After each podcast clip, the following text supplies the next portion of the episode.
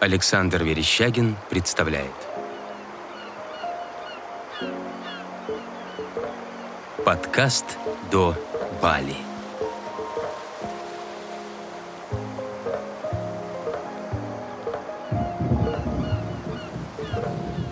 Релизнуто студией «Дело восприятия». Ох, самая проблемная тема сегодня, а именно звук «нг». Даже сами индонезийцы подтверждают, что этот звук – проблема многих иностранцев.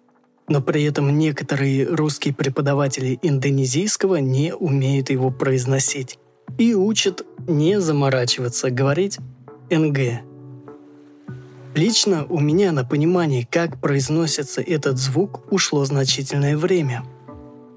У меня на канале есть видео с урока в индонезийской школе – преподаватель показывает на «н», на «г», а потом слит на «ум».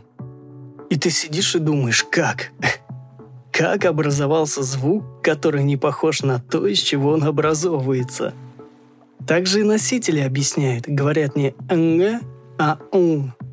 Но при этом, когда произносят слово, этот звук звучит немного по-другому. Послушайте. Menyengat. Menyengat menyengat menyengat menyengat nye menyengat bagaimana denganmu bagaimana denganmu bagaimana denganmu bagaimana denganmu Первое, что отчетливо слышно, что звук носовой, и именно это нужно практиковать произносить в нос различные звуки, чтобы зафиксировать понимание произношения. Они сравнивают это со звуком пчелы. Потом тренируем звук «м» без «г». Потом отдельно тренируем звук «г». Кстати, именно вот это произношение натолкнуло меня на правильное, более легкое произношение буквы «г». Это странно, да? Так как звук «г» не должен быть громким и звонким. В России мы произносим его с усилием, выделяется значительное количество воздуха. Но в этом звуке этот поток короткий. А затем соединяем два звука, и тут начинается магия. Звук «г» специально не произносится. Он звучит, но лично я его не произношу. Послушайте. Данган, данган, dengan kamu.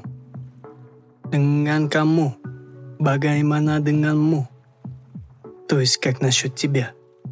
У нас спрашивают «Апа кабар?» Мы отвечаем «Акубайк?» И чтобы спросить «And you?»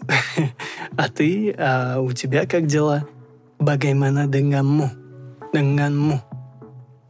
Этот звук «г» образовывается как окончание звука «н», Ой, сложно, знаю.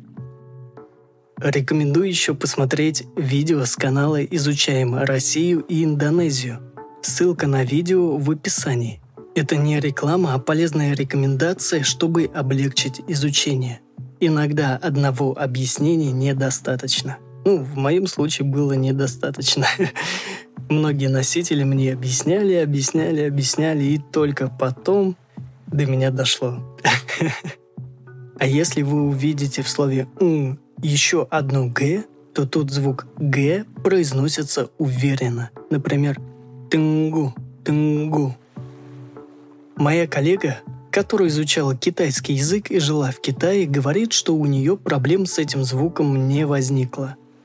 Тут просто нужно понимание, как он произносится, и, конечно же, практика – но этот звук обязательно нужно выучить, потому что он будет встречаться э, постоянно.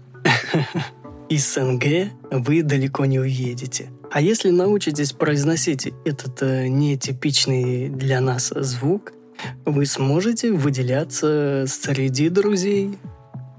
Когда после долгих попыток я первый раз правильно его произнес, носитель языка написал мне сообщение на русском языке. Очень-очень-очень хорошо. Моей радости не было предела. Практикуйтесь, и у вас тоже получится, и испытаете этот кайф. Обязательно подписывайтесь на канал, ссылка в описании выпуска. Там много полезной информации, pdf в общем, все по красоте, чтобы облегчить изучение языка. И обязательно предлагайте идеи для следующих выпусков. Сампай джумпа! Увидимся! Другие проекты студии «Дело восприятия» на сайте восприятие.ком.